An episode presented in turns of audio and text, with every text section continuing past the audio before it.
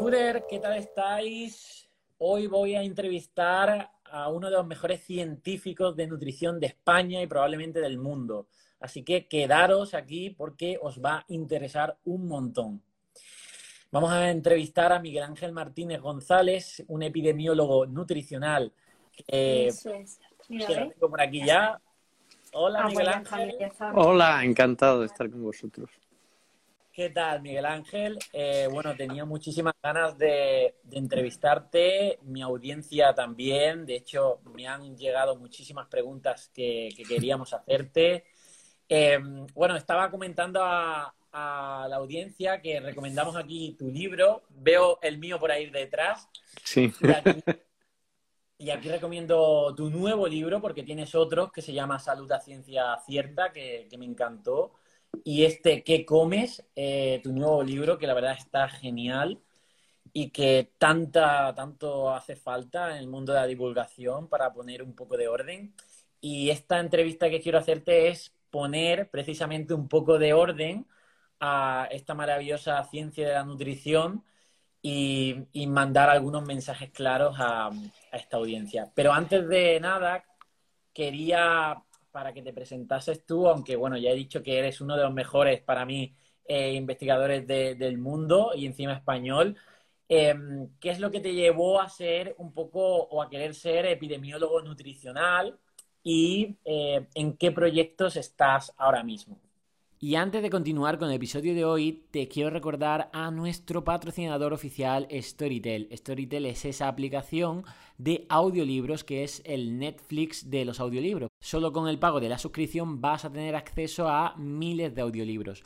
Puedes acceder a Storytel gratis durante 30 días si te metes en www.storytel.com barra Carlos Ríos. Ahí tendrás un acceso para registrarte a través de este link y acceder durante un periodo de prueba de 30 días a todos estos audiolibros.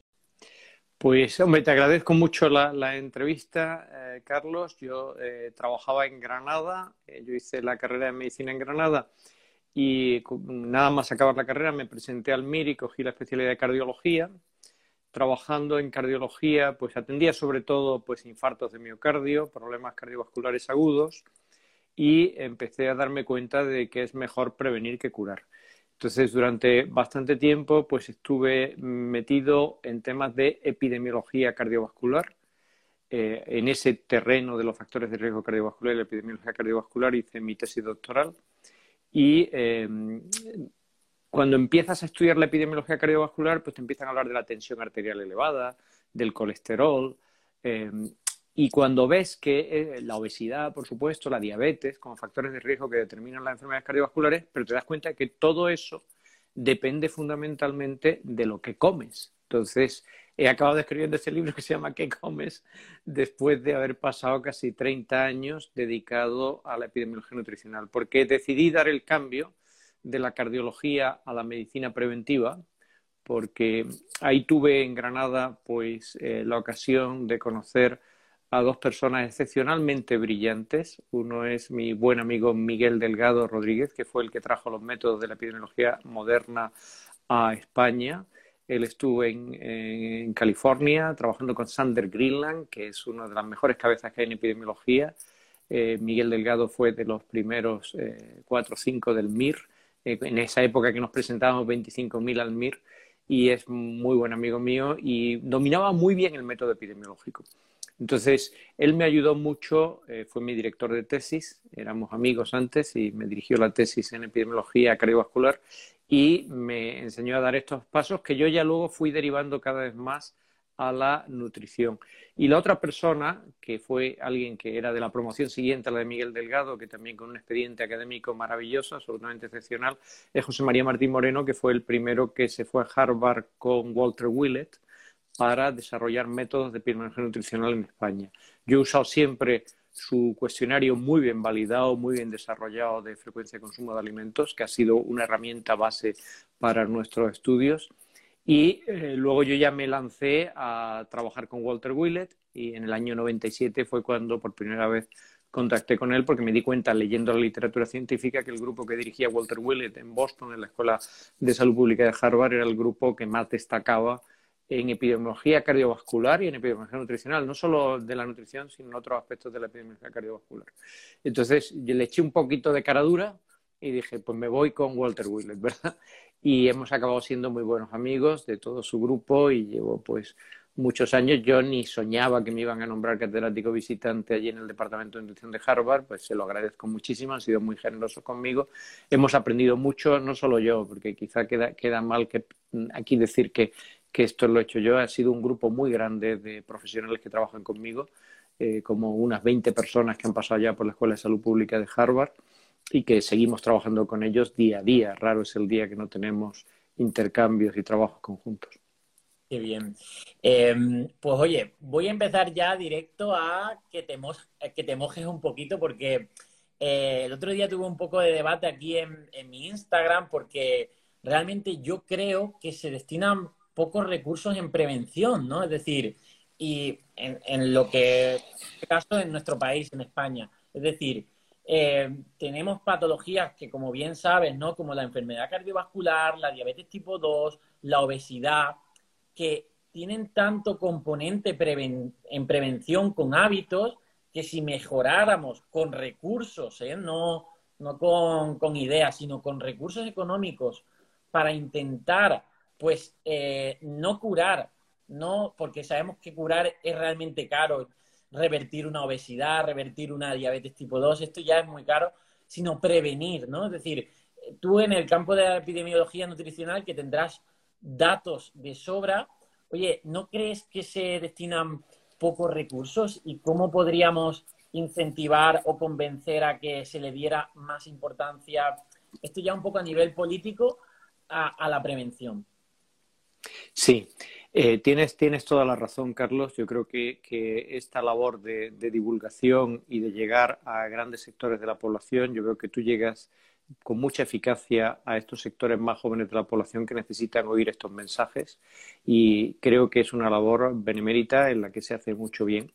Y pienso que efectivamente si uno se lee la ley eh, general de sanidad de abril de 1986, que es la ley que dio inicio que constituyó nuestro Sistema Nacional de Salud, que lo pasó de un modelo de seguridad social a un modelo de Sistema Nacional de Salud con cobertura universal, financiado con impuestos y que parecía modélico cuando uno lee la ley, pues ya desde el principio de la ley hay dos artículos al principio que hablan de, qué va a estar, o sea, por qué se hace esta ley, pero luego cuando ya entramos en, en meollo, en contenido, dice claramente que la prioridad debe darse a la promoción de la salud y a la prevención de la enfermedad y también insiste muchísimo en que hay que desarrollar mucho más la atención primaria de salud con este enfoque de educación para la salud y este enfoque de prioridad de la prevención y que es mejor prevenir. Esto está ahí en el papel claramente, pero parece que en España seguimos con aquello de que el que hace la ley hace la trampa porque del dicho al hecho hay mucho trecho y desde lo que se lee en la Ley General de Sanidad a la realidad actual hay muchísima distancia. Y cuando hemos tenido que sufrir recortes en sanidad, sobre todo con la crisis que se produjo en el 2008, con la crisis económica. Cuando uno analiza las cifras en los informes que se han hecho a nivel de la Organización Mundial de la Salud, todos estos informes que se llaman Health Systems in Transition, donde analizan globalmente el sistema sanitario de España, unos grandes profesionales, colegas de mi especialidad, han hecho ese análisis, se ve claramente que los mayores recortes han sido en la prevención de las enfermedades en la atención primaria. Y esto se ha acabado notando en la pandemia de coronavirus, que no tenemos recursos en atención primaria para haber parado a tiempo por la pandemia con unas medidas de contención suficientemente prematuras y veloces y enérgicas con el rastreo de contactos, etcétera. Todo esto se está haciendo de una manera un poquito mm, ineficaz, o sea, no se está llegando suficientemente y porque faltan recursos de salud pública y de prevención de la enfermedad. Lógicamente, esto hay que hacer una llamada continua y los que estáis en el terreno de la comunicación tenéis que insistir. Eh, desde luego que mm, Albert Einstein decía que un hombre inteligente sabe resolver problemas, pero una persona sabia eh, se adelanta y evita que ocurran los problemas. Se adelanta. En medicina preventiva es fundamental esto que has dicho, tengo que matizar una cosa. Por supuesto que hay que desarrollar la curación y tenemos un magnífico sistema sanitario de tratamiento de agudos y no se puede obviar porque siempre va a haber personas que requieren una atención sanitaria de agudos, de curación, de procedimientos caros de hospital. Pero lo que hay que invertir mucho más es en esta educación sanitaria global, que es muy importante la educación. Nelson Mandela decía que la educación es la herramienta más potente para cambiar una sociedad. Entonces hay que invertir mucho en educación, hay que transmitir unos mensajes claros, libres totalmente de conflicto de interés, que este es el problema grave que tenemos, que muchos mensajes son interesados con un interés económico detrás. Yo en este libro que comes he renunciado a mis derechos de autor. He dicho, aquí no quiero que haya ningún conflicto de interés, yo no gano nada personalmente con este libro. Todo lo que iban a ser derechos de autor los he derivado hacia eh, financiar investigaciones de nutrición y salud pública. Y pienso que hay que transmitir mensajes claros, contundentes a la población sin conflicto de interés. Y luego hay que desarrollar todo esto que hemos dicho, el grupo Predimed, lo hemos dicho hasta la saciedad, que hay que poner más nutricionistas en los centros de salud, en la atención primaria tiene que haber más información y más ayuda y más apoyo nutricional porque los médicos de familia se pasan la vida controlando hipertensiones, controlando obesidades, controlando diabetes, hipercolesterolemias, dilipemias varias y todo eso se llegaría mucho mejor si se llegase antes y si se actuase más a nivel del patrón alimentario global de alta calidad. ¿En qué proyecto estoy implicado? Pues el gran proyecto es el del ciber de obesidad y nutrición. España ha dado un salto de calidad impresionante en la investigación gracias a los CIBER, que son estos centros de investigación biomédica en red de carácter virtual. No son un edificio, no se gasta en edificios, cosa inteligente, se gasta en personas, se gasta en contratar investigadores, se gasta en proyectos ambiciosos colaborativos y pienso que el mejor ejemplo actualmente, porque congrega mayormente al ciber de obesidad y nutrición, pero también al ciber de diabetes, hay algunos participantes, el ciber de salud pública, de epidemiología y salud pública, y se está haciendo una labor única en el mundo, que es un ensayo que se llama Predimed Plus. Tenemos 6.874 pacientes sobre los que estamos actuando día a día, esto empezó en Navarra en 2013, luego se sumó Reus en 2014 y otro centro a partir de 2014. En total son 23 centros con el mismo protocolo, con los mismos medios. En cada centro hay por lo menos una dietista o un nutricionista y una enfermera. También tenemos psicólogos, también tenemos expertos en actividad física y se hace una intervención que combina una dieta mediterránea con una reducción de calorías en personas que tienen obesidad sobrepeso y síndrome metabólico, y una terapia conductual de pérdida de peso con objetivos claros de pérdida de peso.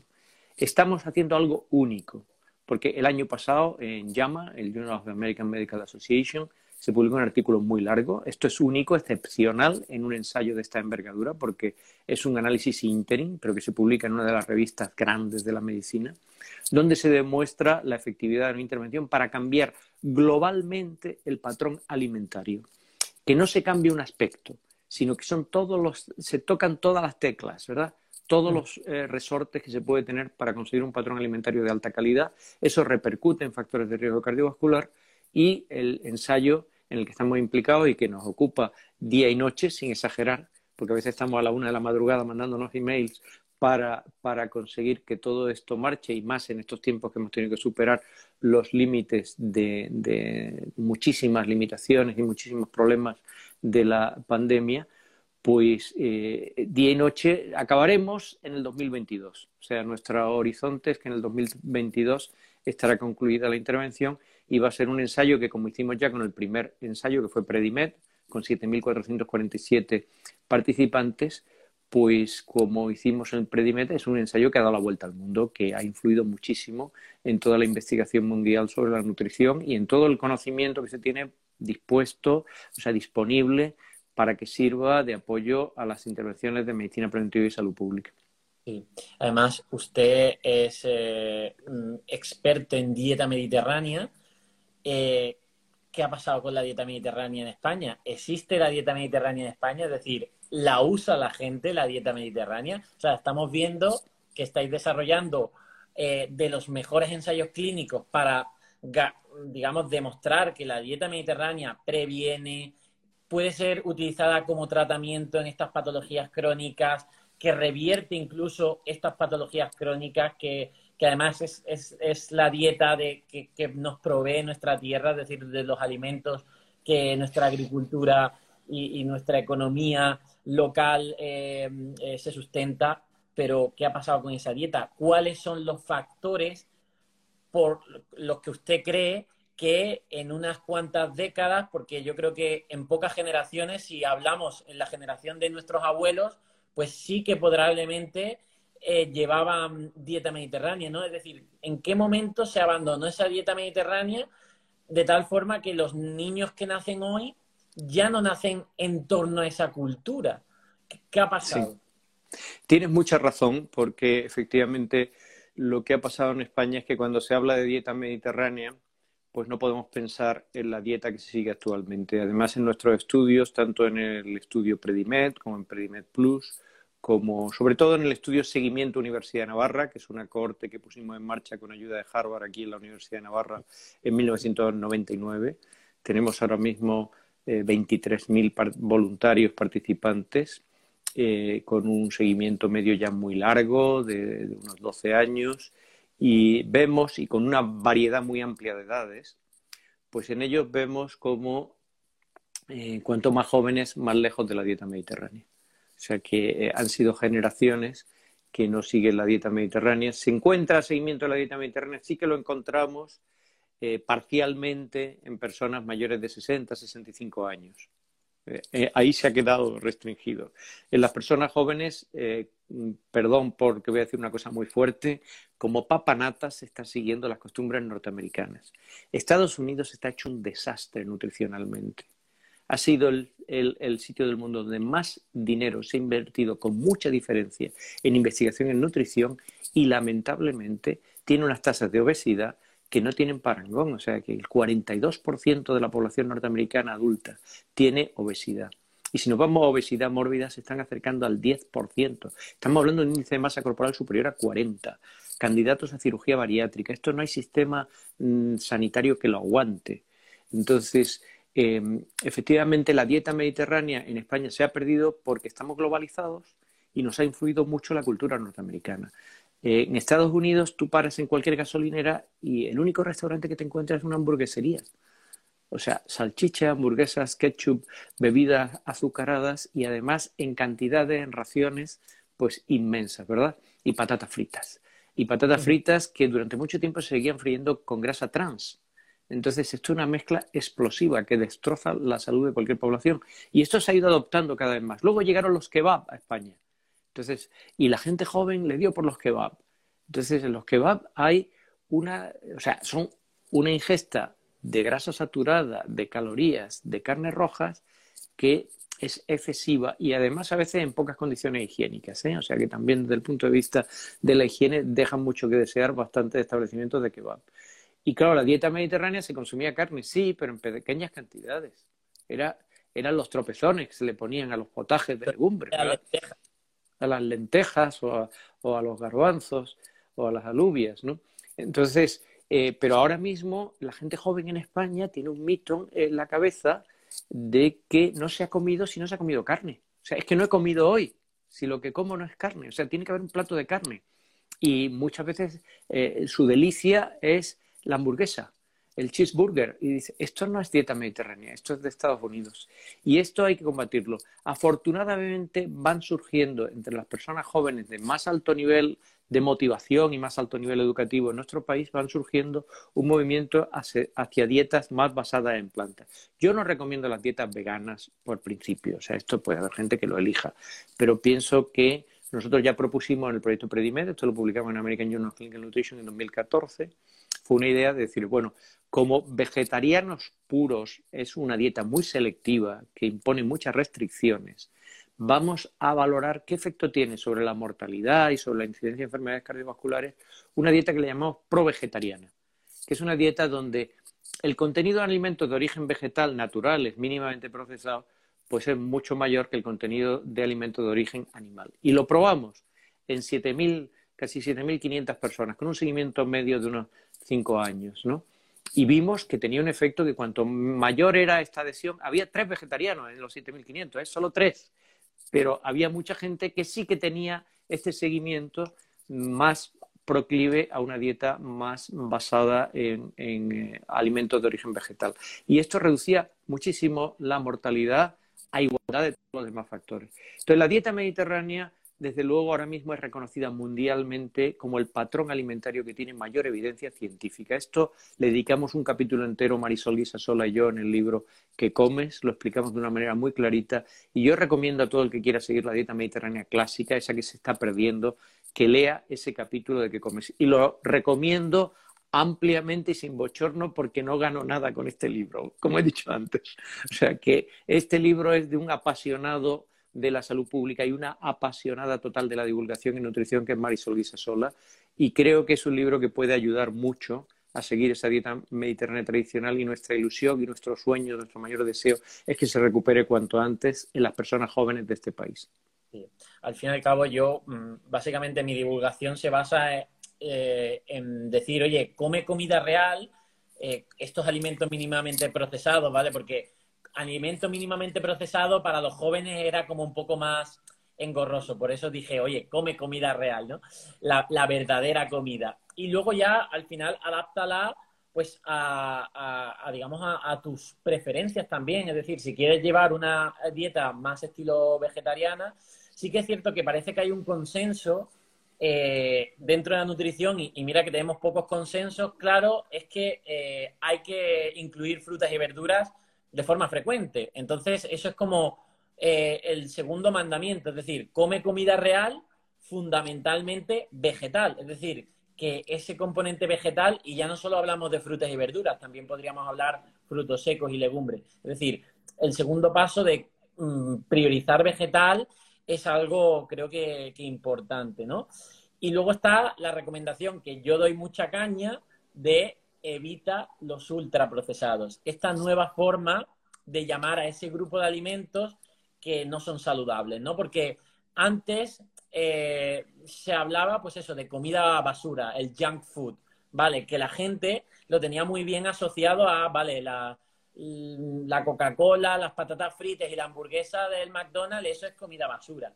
Pero ¿qué pasa cuando tú vas paseando por el supermercado y te encuentras en el lineal unas barritas de cereales fitness, eh, bajas en grasas y con una silueta ahí súper bonita. Y luego te ves en los ingredientes harina de trigo, jarabe de glucosa y fructosa, sal, eh, potenciadores del sabor, etcétera, aceite de girasol. Eh, creo que dentro de la ciencia de la nutrición ha supuesto un antes y un después el poder identificar a estos ultraprocesados nosotros desde el ámbito de la comunicación y llevarlo a la población, a que la población por lo menos sepa decir, oye, esto no es saludable, yo elijo comerlos en menor cantidad, porque también es utópico decir, jamás voy a comer ultraprocesados. No, los vas a comer. Yo voy a comer pizza de vez en cuando, un helado, eh, en fin, eh, hasta polvorones en Navidad, comeré polvorones en Navidad. Pero sé controlarme porque tengo la conciencia de que hay productos que no son saludables. Es decir, ¿usted está de acuerdo con decir que hay alimentos buenos y hay alimentos malos, en este caso los ultraprocesados? Porque la industria te dice, no, no, no, todo es, mm, todo es bueno, es depende de lo que tú comas. Oye, supongo que un brócoli es más saludable que un bollicao. ¿Por qué no podemos decirle al brócoli que es bueno y al bollicao que es malo? Por favor. Entonces, ¿Qué opina un poco de, los ultraprocesados y qué, y qué, estudios científicos eh, puedes hablarnos un poco en que están saliendo sobre los ultraprocesados relacionados a, a, lo insanos que son? Sí.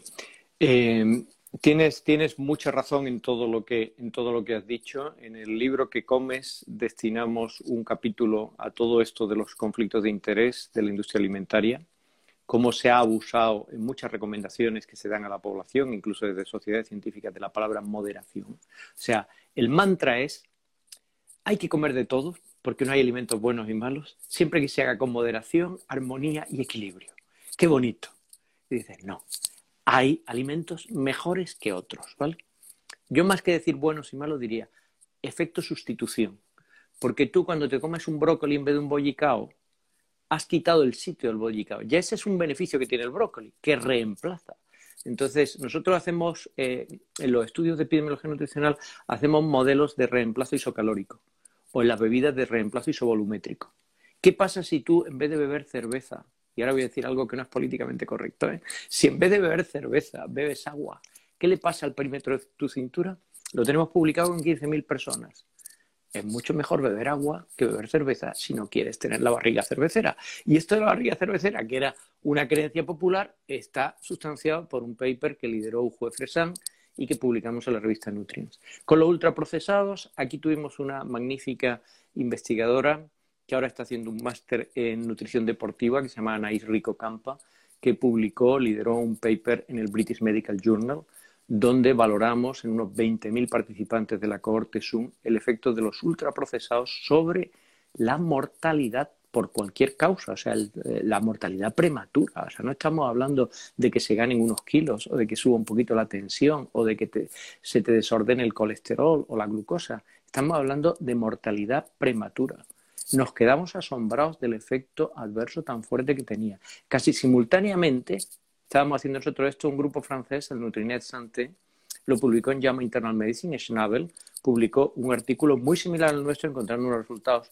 iguales. Entonces yo fui a Baltimore en 2019 al Congreso de la American Society of Nutrition y allí coincidí con una eh, antigua interna que tuvimos, becaria que tuvimos en el departamento, que está ahora en Johns Hopkins, y con ella estaba una coreana que se llama Hyun Kim y entonces eh, quedamos para cenar y entonces me dijo, pues estamos trabajando en ultraprocesados y mortalidad. Le digo, oye, pero ¿qué pasa?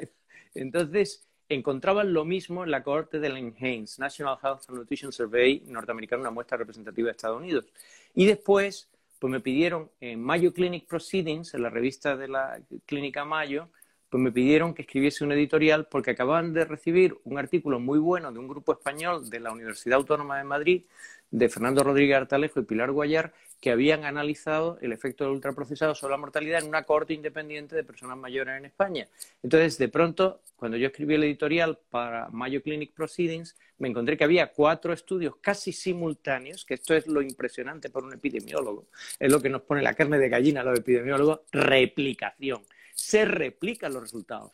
Uno, dos, tres y cuatro estudios, uno en Francia, otro en Estados Unidos y dos en España, porque España está muy bien en epidemiología nutricional, gracias a los ciber y a, y a lo que ha hecho el Instituto de Salud Carlos III, que ha hecho una gran inversión en estos temas, y hay que agradecérselo siempre, porque nos permite trabajar con dinero público y nos permite ser libres e independientes. No estamos colgados de una industria que nos está financiando y que acabamos siendo la voz de su amo. Somos libres de decir lo que aparece ahí.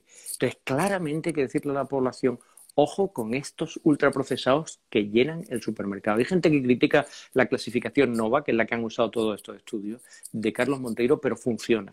Funciona bastante bien porque te funciona para clasificar los alimentos y cuando tú ves que tiene un efecto tan fuerte y que además esto se repite en un sitio, en otro, en otro, hay que decirlo claro y fuerte. Nosotros en el libro que comes le llamamos los malos de los malos. O sea que coincido mucho con tu mensaje, Carlos, coincido mucho con el mensaje de come comida real, me parece que es un mensaje muy claro, muy contundente.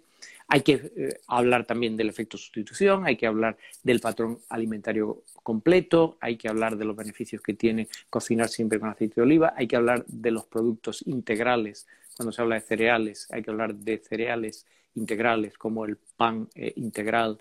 Simplemente esa sustitución de pan blanco por pan integral haría mucho bien, arroz blanco por arroz integral, pasta eh, refinada por pasta integral. Todo esto son movimientos que hay que ir haciendo pero claro, el mensaje básico, pues coincidimos totalmente y me alegra mucho que coincidamos en ese mensaje básico. Y yo digo que después de ver los datos de 20.000 personas, que estamos manejando más de 100 millones de datos en la cohorte Zoom, y ver hasta qué punto esto impacta en la mortalidad, que casi la duplica, cuando el consumo es muy alto de ultraprocesados, duplica el riesgo de mortalidad prematura. Estamos hablando de una cohorte joven que tiene de media 38 años entonces que vemos bastante mortalidad antes de los 65 años. Se acelera esa mortalidad prematura cuando se consume mucho ultraprocesado. Y este, esta revista es muy exigente, es la segunda revista de Europa en medicina, el British Medical Journal. Entonces, estamos hablando de algo que ha tenido que pasar muchos filtros para llegar a ser publicado ahí, y lo mismo digo en Mayo Clinic Proceedings o el JAMA Internal Medicine del estudio francés.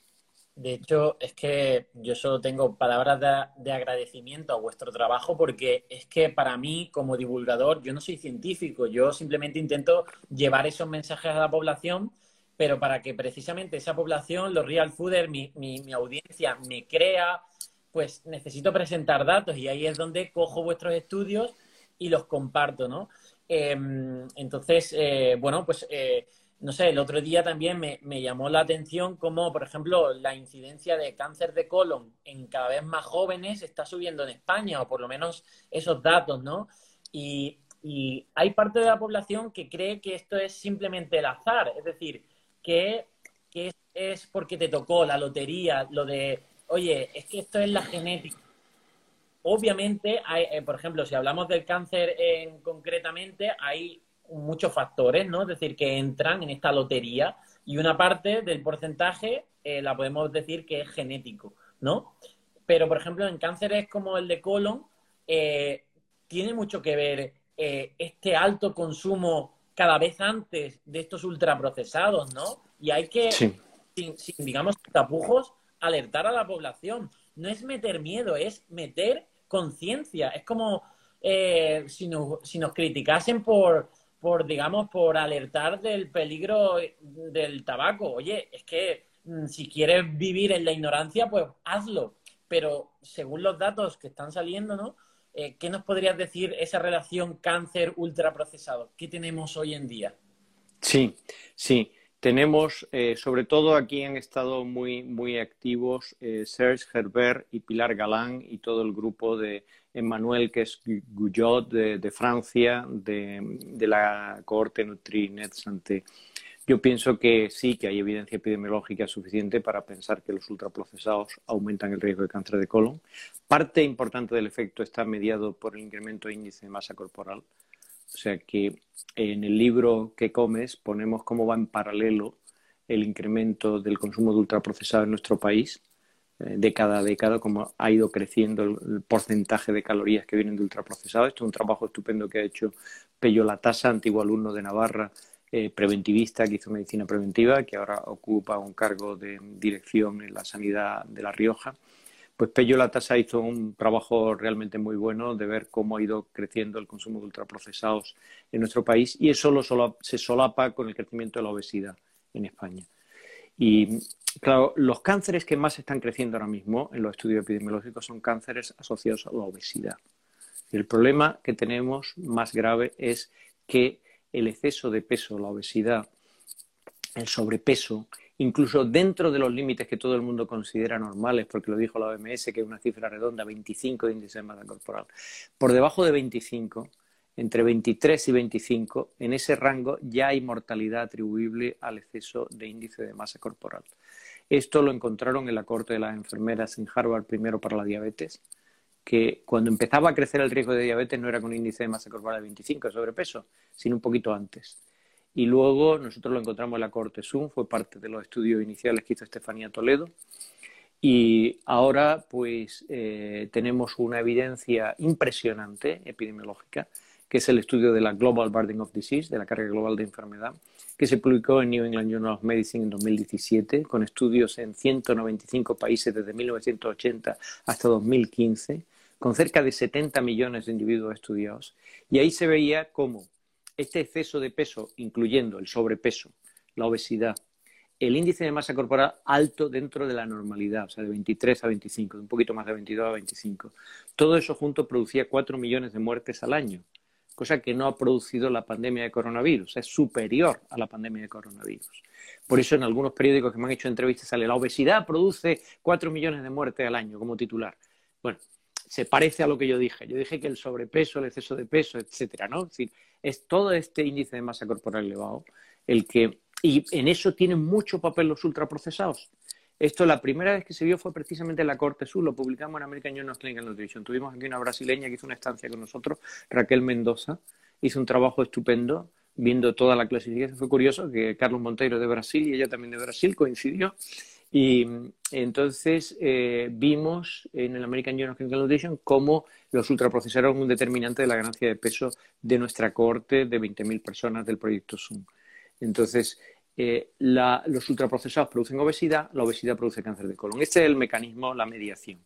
Entonces, eh, no tiene vuelta de hoja. A medida que una sociedad tiene más sobrepeso, más obesidad, más riesgo de cáncer de colon. Cuando el estudio de la Global Burden of Disease que estaba hablando valoró las muertes asociadas al exceso de índice de masa corporal, Lo primero era la enfermedad cardiovascular, pero lo segundo era el cáncer. Y dentro del cáncer era muy importante el cáncer colorectal. Sí.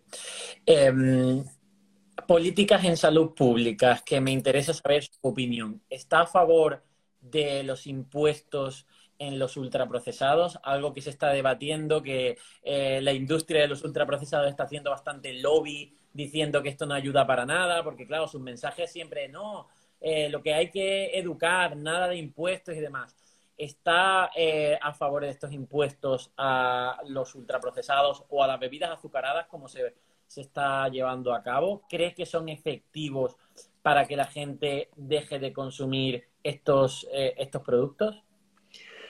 Bien, eh, en principio tengo que decir que sí, que estoy a favor.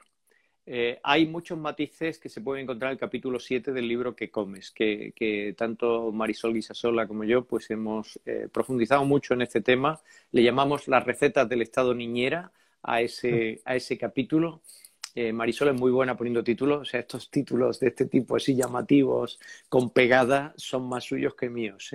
Y después ella hace unos recuadros que se llaman ¿Sabías qué? donde, donde explica muchos aspectos interesantes. Entonces, eh, ¿Impuestos a bebidas azucaradas? Sí, claramente sí.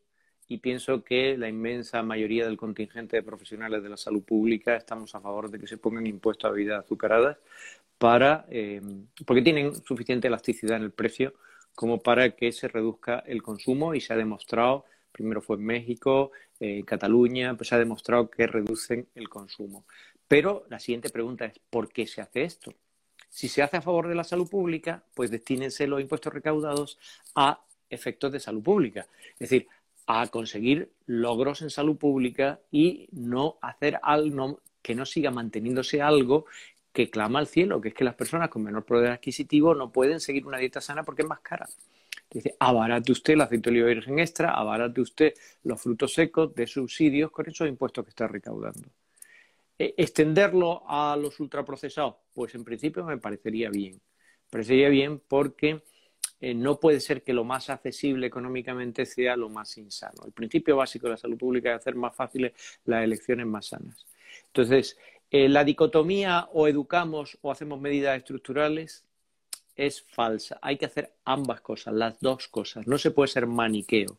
No puede ser que aquí diga, no, es que eso de decir educar a la gente de derechas y eso de decir poner impuestos es de izquierda. Es decir, miren, ni izquierda ni derecha, esto no es política. Esto es sentido común, ciencia y conciencia. Ciencia y conciencia. Es decir, ¿cómo no vamos a educar a la gente? ¿Cómo no vamos a decirle a la gente la verdad? Esto es importantísimo. O sea, hay que empoderar al consumidor y por eso escribimos estos libros. Yo porque he escrito Salud a Ciencia Cierta y porque he escrito ¿Qué comes? Tengo muchas cosas que hacer. Si yo escribo esto o sea, tengo muchas cosas que hacer para ponerme a escribir un libro de divulgación. Es decir, incluso hay colegas míos que le parece mal que dice, ¿qué hace un catedrático como tú, el que va de visitante a Harvard, que tiene tantas publicaciones y tal, perdiendo el tiempo escribiendo un libro de divulgación? Digo, porque clama al cielo que la población no sea educada, lo mismo que clama al cielo que sea tan caro comer sano. Entonces, hay que decirle a la población, ¿qué comes? Esto hay que preguntárselo. Es una pregunta fundamental. Primero porque no saben lo que están comiendo, porque está llena de porquerías los ultraprocesados. Se cogen las materias primas más baratas, se le añaden aditivos, no se sabe lo que se está comiendo y de ahí la pregunta ¿qué comes? O sea que con la pregunta ¿qué comes? vamos al núcleo de lo que tú llevas diciendo tiempo, que es los ultraprocesados no sabemos lo que comemos, ¿vale? que es un nugget de pollo, que es un palito de mar, que es el chaca, que son tantas cosas. Es decir, esta mermelada de frambuesa, realmente mermelada de frambuesa, es esto que tiene añadido, o sea, ¿qué tiene de fruta natural? ¿Qué tiene? Entonces te manipula. La química hace maravillas. Entonces hay que abrirle los ojos a la población. Y esta educación es fundamental. Lo que tú haces de divulgación, ¿cómo no va a ser importante la educación? Pero también hay que actuar con medidas estructurales, porque una buena ley una medida de impuestos, de subsidios, cambia la conducta de las personas, ayuda. Pero las personas no son marionetas para tirarle los hilos, ¿eh? las personas son personas racionales, son educables y nosotros hemos demostrado en Predimed que con una buena educación sanitaria cambiamos el patrón alimentario en su conjunto. Entonces, esto lógicamente es un argumento muy fuerte a favor de que hay que hacer educación también. Y no se le puede dar a esto un matiz de mm, dialéctica política de que nos estemos aquí enfrentando unos con otros y de que hay que generar conflicto. Es decir, miren, ningún conflicto. Hay que hacer ambas cosas y no pasa nada. Quieran más caso a, los que saben, es decir, a ustedes, a los científicos que están en el día a día, pero precisamente como estáis tan ocupados en hacer vuestro trabajo, los que salen en la tele, los que, los que salen ahí en las noticias, son pues eh, los que tenemos, los políticos y, demás, ¿no? Em, precisamente le voy a decir que se moje más todavía porque mm, tema de etiquetado en los alimentos, ¿vale? Yo soy, por, por, lo concienciado que estoy, por la percepción que a mí me llega, yo soy partidario de que, vamos, a los ultraprocesados le quiten eh, el tema de los dibujos animados, eso me parece flagrante, es decir, que haya productos con 30, 40 gramos de azúcar expresamente fabricados, dirigidos para niños, me parece como sociedad mm, deleznable, es decir, lo peor que permitamos eso. Entonces yo estoy a favor de un etiquetado mucho más claro y eh, contundente, como por ejemplo el tema de los octógonos, los sellos negros que en países latinoamericanos están implantando. En Chile, México, eh, creo que ahora en Perú, Argentina creo que lo está votando, etcétera. Se está extendiendo como un efecto dominó, porque realmente es visual, obviamente también tiene que ir acompañado probablemente de, educación, volvemos a lo mismo, no es dicotómico, pero aquí se va a, o se está debatiendo que, se va a llevar a cabo otro tipo de etiquetado, que es el Nutri-Score, el cual yo no estoy tan a favor porque he, he visto las limitaciones que tiene, de hecho he presentado productos eh, que tienen el Nutri-Score como favorable, que para mí no son nada favorables, es decir, son ultraprocesados, eh, ultra azucarados. Y, yo creo, o sea, bajo mi percepción, digo, oye, si podemos hacer algo mejor, ¿por qué tenemos que conformarnos con algo que no es tan bueno? Como en este caso, en mi opinión, es el Nutri-Score. ¿Qué opina usted de este tipo de etiquetado? ¿Cuál pondría? ¿Y, y qué tenemos al respecto? Bien. El tema, el tema eh, tiene, tiene, mucho debate detrás, eh, tiene muchas perspectivas, hay que tener muchos factores en cuenta. Yo en principio te diría que de acuerdo con el tema de la limitación de publicidad infantil en los propios envoltorios de los alimentos, o sea, esto hay un artículo de hace años ya donde lo escribían varios autores, entre ellos Marion Nestle y Walter Willett en New England Journal of Medicine, donde denunciaba esta publicidad para los niños. La publicidad dirigida a los niños es especialmente peligrosa en los temas de alimentación porque los niños no distinguen lo que es publicidad y marketing de lo que es información.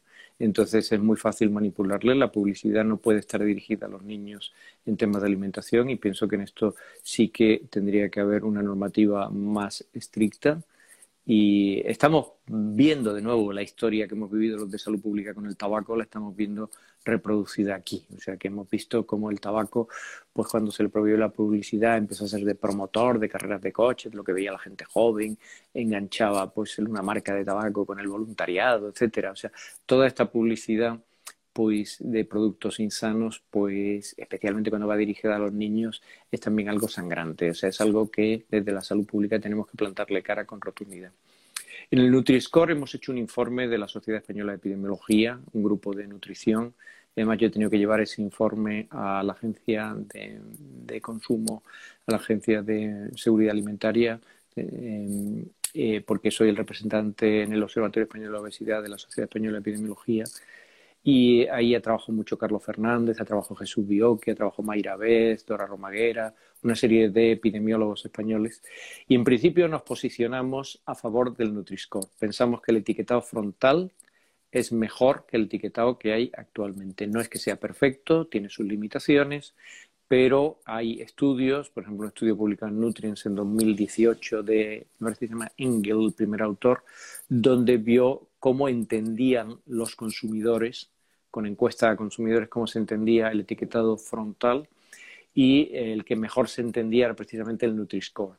El Nutri-Score tiene un algoritmo de cálculo que es complicado porque tiene que ver unos aspectos positivos y otros negativos entre los aspectos negativos a mí me gusta más con respecto a otros sistemas, porque está el sistema del multisemáforo de eh, Reino Unido, que fue el primero que se implantó, que no me gustó nada, porque consideraba como uno de los malos la grasa en total, con lo cual los frutos secos, el aceite de oliva, los aguacates, el pescado graso ya le ponía puntos negativos, esto es una barbaridad.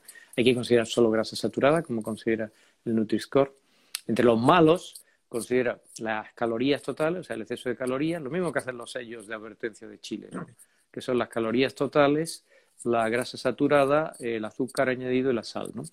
Entonces, eh, con estos cuatro y después los buenos, que son las proteínas, las verduras, la fruta y la fibra, pues eh, con sistemas de clasificación distintos para bebidas y para eh, alimentos sólidos, se va haciendo un algoritmo. Esto lo aplicó Clara Gómez Donoso en la cohorte Zoom y vimos que cuando se aplicaba este algoritmo, que da una puntuación continua, cuantitativa, pues se veía que cuanta mejor puntuación se tenía, eh, más calidad del patrón dietético, por tanto, menor mortalidad en el proyecto Zoom.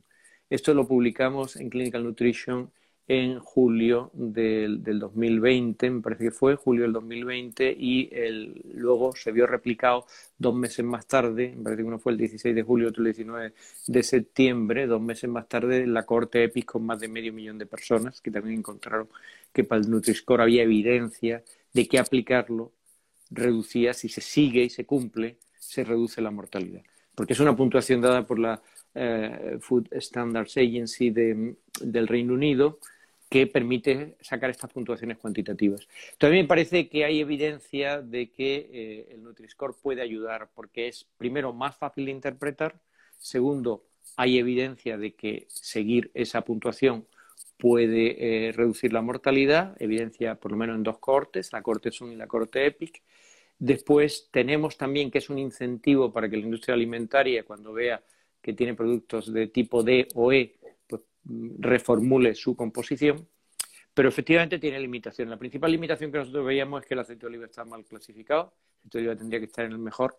De hecho, cuando se tuvo la mejor clasificación de la mortalidad prematura fue cuando el aceite de oliva se puso en su sitio, donde tiene que estar. Y después, pues tiene eh, efectivamente el efecto perverso que puede tener, que es lo que se ha dicho en redes sociales de blanquear los ultraprocesados, ¿verdad? Entonces, yo creo que si va acompañado de una información clara y contundente, como estamos haciendo aquí, sobre los daños de los ultraprocesados, yo lo que suelo decir cuando me entrevistan o me preguntan sobre este tema es decir, mira, lo mejor es que los alimentos no necesiten una etiqueta, ¿verdad? O sea, que, que tú ves unos boquerones y no necesitan etiqueta, ¿verdad? tú ves unas manzanas y no necesitan etiqueta. Entonces, lo mejor son alimentos que no necesitan etiqueta. Dicho esto, de los que necesitan etiqueta, mejor si son A o B, mejor si son A que son B, mejor B si son que son C, etcétera. Porque eso sí que clasifica el patrón alimentario. Entonces, eh, pienso que en este contexto es un avance en la dirección correcta. No es que sea la perfección, ¿eh? Ya. Pero pienso que es un avance en la dirección correcta estoy de acuerdo con usted en que, claro que el Nutri-Score viene a mejorar algo porque lo que tenemos ahora es nada. Es decir, es mm, yo pongo lo que quiera en el, en el frontal, en el packaging y no te informo de nada y está oculto en la letra pequeña de atrás, ¿no?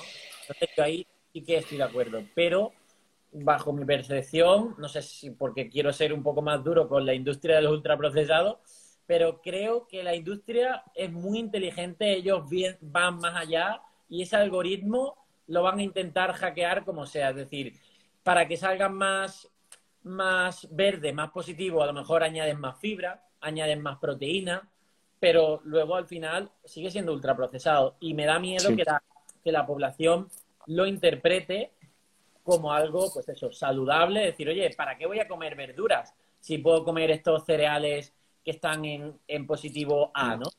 Creo que entra el trabajo de, de nuevo, de divulgación, de educación. Pero bueno. Sí, sí, tienes razón. O sea, eh, de hecho, no le gusta este. A mí, un síntoma es que a las industrias que venden más comida y bebida basura no les gusta el Nutri-Score. Y de hecho, ellos pusieron un sistema alternativo que parece que ya se ha desacreditado.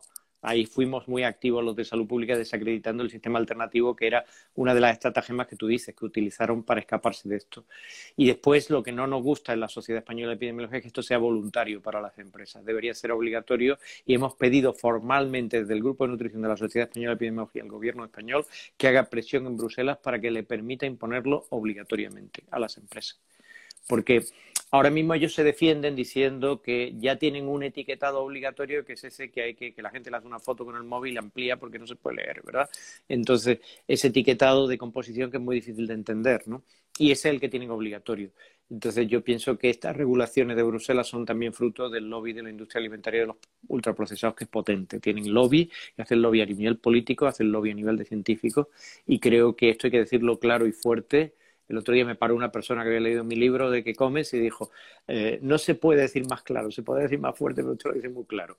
Pues pienso que lo peor es este tipo de lobby, este tipo de conflicto de interés que se han creado. A eso yo lo llamo Matrix, ¿no? Es decir, y no lo digo como si fuera una conspiración que nos quieran matar, simplemente es un negocio que una serie de empresas quieren preservar, como el negocio del tabaco, el negocio del alcohol, el negocio de las armas, son negocios eh, de grandes multinacionales que tienen tentáculos por todas partes, a nivel educativo, a nivel político, a nivel y construyen al final una realidad que nacemos, crecemos y morimos en ella y por eso es lo que hay que concienciar y, y, de ahí pues eh, yo agradezco personalmente porque durante mi camino de lucha en esta divulgación me he encontrado también a gente con conflictos de interés con la industria que, me ha criticado, que, me ha dado duro y cada vez me he visto muchas veces, digo, ostras, es que cada vez hay más científicos o hay algunos que están comprados por la industria y personas como usted que mantienen esa, esa integridad, esa honestidad, el, el, querer ir a la verdad, el hacer ciencia libre de este conflicto de interés, me parece, me parece realmente increíble y sobre todo para las futuras generaciones que sigan su, su ejemplo porque es el camino, ¿no? Porque si no al final eh, estamos, estamos vendidos. Y ya para terminar, no quería terminar esta, eh, eh, esta interesante entrevista sin hablar un poco del COVID-19, porque al ser médico usted, epidemiólogo, sabe de lo que estamos, de lo que tenemos, tenemos hoy en día. Yo personalmente no me informo por la televisión, no quiero estar todo el rato ahí viendo, pues eso, lo que dicen. Me creo más, eh, pues la opinión de, expertos. Me gustaría saber su opinión de, bueno, de qué podemos hacer, ¿vale? Eh, ahora mismo en la situación en la que estamos, eh, primero para prevenir los contagios, ¿vale? A nivel individual, a nivel colectivo, y qué relación en lo que nos ah, tenemos en esta conversación, qué relación tiene la alimentación o el peso o los hábitos también con el COVID-19. Es decir, eh, podemos prevenir estos contagios, pero si nos contagiamos, eh, ¿qué interacciones hay ahí? Es decir, mm, ¿qué factores influye o, qué, o de lo que sabemos hoy? ¿Qué nos puedes decir sobre eso? Bien, yo pienso que efectivamente estamos en una de las peores situaciones. Probablemente España sea uno de los dos o tres países que estén peor en el mundo en cuanto a la circulación del coronavirus. O sea, es un virus que está circulando ampliamente, que hay un porcentaje mucho mayor de lo que parece de población que se ha infectado o se está infectando, que tenemos una mortalidad altísima, mucho mayor que lo que dicen las cifras oficiales, que tenemos más profesionales sanitarios eh, más proporción de, profesionales sanitarios infectados que ningún país del mundo. Y todo esto ha sido un desastre porque no se ha apagado el incendio a tiempo. Entonces, una vez que no se apaga un incendio prematuramente, cuando es pequeñito, pues ya todas las medidas que se tomen son muy poco eficaces porque se ha extendido el incendio. Entonces, pienso que hay que decir claramente triple M, mascarilla, manos y metros. Y esto vivirlo estrictamente. Yo cuando entré en esta habitación llevaba la mascarilla, me la he quitado porque ya aquí no hay nadie. Pero en cuanto entre alguien, yo llevo la mascarilla siempre y eh, recomiendo pues una eh, aplicación estricta de la mascarilla. No esto que ves por la calle, gente que se baja la mascarilla porque le molesta en la nariz, gente que eh, aprovecha y va comiendo algo por la calle con tal de no llevar la mascarilla. No, no. Hay que ponerse la mascarilla, hay que lavarse las manos muchas veces al día cada vez que se tocan objetos que ha podido tocar otra persona, muchas veces al día hay que mantener esos metros de distancia, hay que ventilar mucho los locales y después evitar locales cerrados, situaciones de locales donde estás cercano a otras personas y locales que están concurridos, que hay una triple C, ¿verdad? Triple M, triple C, con ventilación. Este es un mensaje muy fácil de recordar y que hay que insistirlo hasta la saciedad. Desde el punto de vista de la alimentación, pienso que hay eh, evidencias que sugieren que un aporte suficiente de vitamina D, tanto por la dieta como tomar el sol 20 mm, minutos al día, cara, eh, piernas y antebrazos, eso es un aporte y con una dieta rica en productos con vitamina D, como son los pescados grasos o alimentos fortalecidos con vitamina D, o el huevo, o las setas, los hongos, todo esto tiene vitamina D, junto con una exposición solar. Eh, y si el médico lo ha prescrito como medicamento, pues un suplemento de vitamina D, ¿verdad?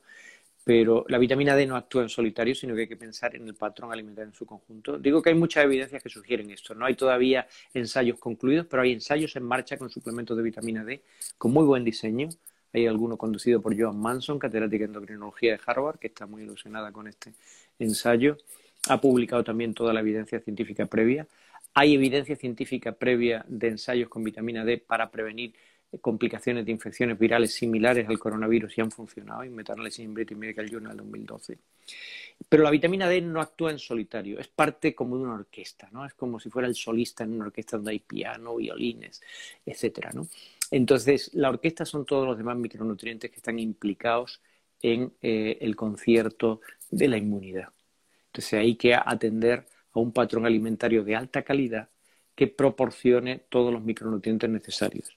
Y ahí hemos demostrado, esto está publicado tanto en la corte Zoom como en la corte Predimet, que cuando se sigue bien la dieta mediterránea clásica, se cubren mejor que nunca, mejor que con ningún otro patrón dietético, todas las necesidades de micronutrientes.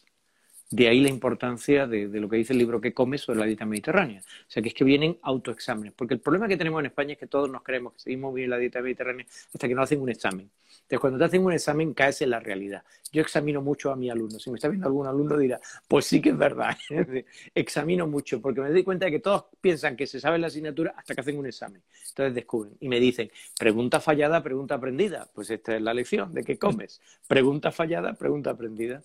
Entonces, suyo me ha escrito que pone los exámenes muy difíciles, ¿eh? O sea, tengo mensaje por ahí de alguno, alguna crítica a usted porque pone exámenes difíciles. Pues el, el, libro que comes tiene un examen de dieta mediterránea que no es tan difícil de superar, ¿eh? Es asequible. Y después el, otro aspecto que es básico, que ya está muy demostrado, hay un metaanálisis de Barry Popkin de Chapel Hill, eh, que se ha publicado hace menos de un mes, con todos los estudios, una revisión sistemática de todos los estudios que han relacionado la obesidad con el coronavirus. Entonces, aumenta relativamente en un 46% el riesgo de infectarse si hay obesidad. Entonces, ahora es un momento para plantearse más seriamente que nunca la población española quitarse esos kilos que sobran. Porque no solo es de infectarse, es que se duplica el riesgo de hospitalizarse si uno se infecta y aumenta en un cuarenta y tantos por ciento también el riesgo de fallecer si uno se infecta si tiene obesidad. Entonces, incluso personas muy jóvenes tienen un pronóstico, un curso clínico mucho más grave si tienen obesidad. Entonces, esto yo quiero hacer una llamada a decir, ahora es el momento de quitarse esos kilos de más que uno tiene, porque puede pasar que tarde o temprano, ojalá no sea así, pero puede pasar que tarde o temprano todo o casi todo acabemos infectándonos. Entonces, es muy distinto el curso clínico si uno tiene obesidad que si uno no la tiene. Entonces es una llamada fuerte. Quizá lo más importante que se puede hacer con la nutrición ahora es quitarse esos kilos que sobran y asegurar un patrón alimentario mediterráneo que cubre todos esos nutrientes y una ingesta suficiente y exposición solar suficiente para tener vitamina D. Este mensaje es el que muchas veces, pues, a mí me falta que llegue a la gente, ¿no? Es decir, oye, está muy bien el tema de, pues eso, de la prevención de estos dos contagios, pero también hay que eh, tener, eh, tener cabeza y, coherencia, ¿no? De que, oye, cuando entra el virus en nosotros, nosotros tenemos que estar preparados y qué mejor preparación que es el buen estado de salud procedente de, los buenos hábitos, también el deporte, el tomar el sol, la, buena dieta mediterránea, en fin, eh, creo que, que necesarios estos mensajes que usted da y por eso yo aquí quiero llevarlo y canalizarlo al mayor número de personas que nos está viendo. Y bueno, ya mm, para finalizar, pues darle las gracias, de verdad. Eh, recomiendo muchísimo a la gente que se compra el libro que comes eh, suyo, porque, bueno, ya solo por ayudaros al trabajo que estáis haciendo, eh, me, parece, me parece la mejor ocasión para, hacerlo. Y, mm, y, yo quedo a su disposición. Me encantaría hacerle más entrevistas cuando usted pueda hacerme hueco, porque sé que va súper liado de, de, trabajo y me parece genial, pero, pero es eso, que la, la sociedad le necesita, necesita científicos como usted para llevar este mensaje de los datos, de los conocimientos tan valiosos que acumuláis y llevarlo a la gente de la calle para despertarla, para empoderarla, porque al final el, conocimiento es poder. Así que muchísimas gracias por habernos dado esta horita de, tan calidad en cuanto a sus conocimientos y, le espero aquí con los brazos abiertos en, en futuras entrevistas. Pues seguiremos y muchísimas gracias y yo también te felicito por la labor de divulgación tan estupenda que estás haciendo, Carlos. Muchísimas gracias y un placer. Pues muchas gracias y nos despedimos ya. Gracias Real Fooder por haber acudido a esta genial entrevista. Un abrazo.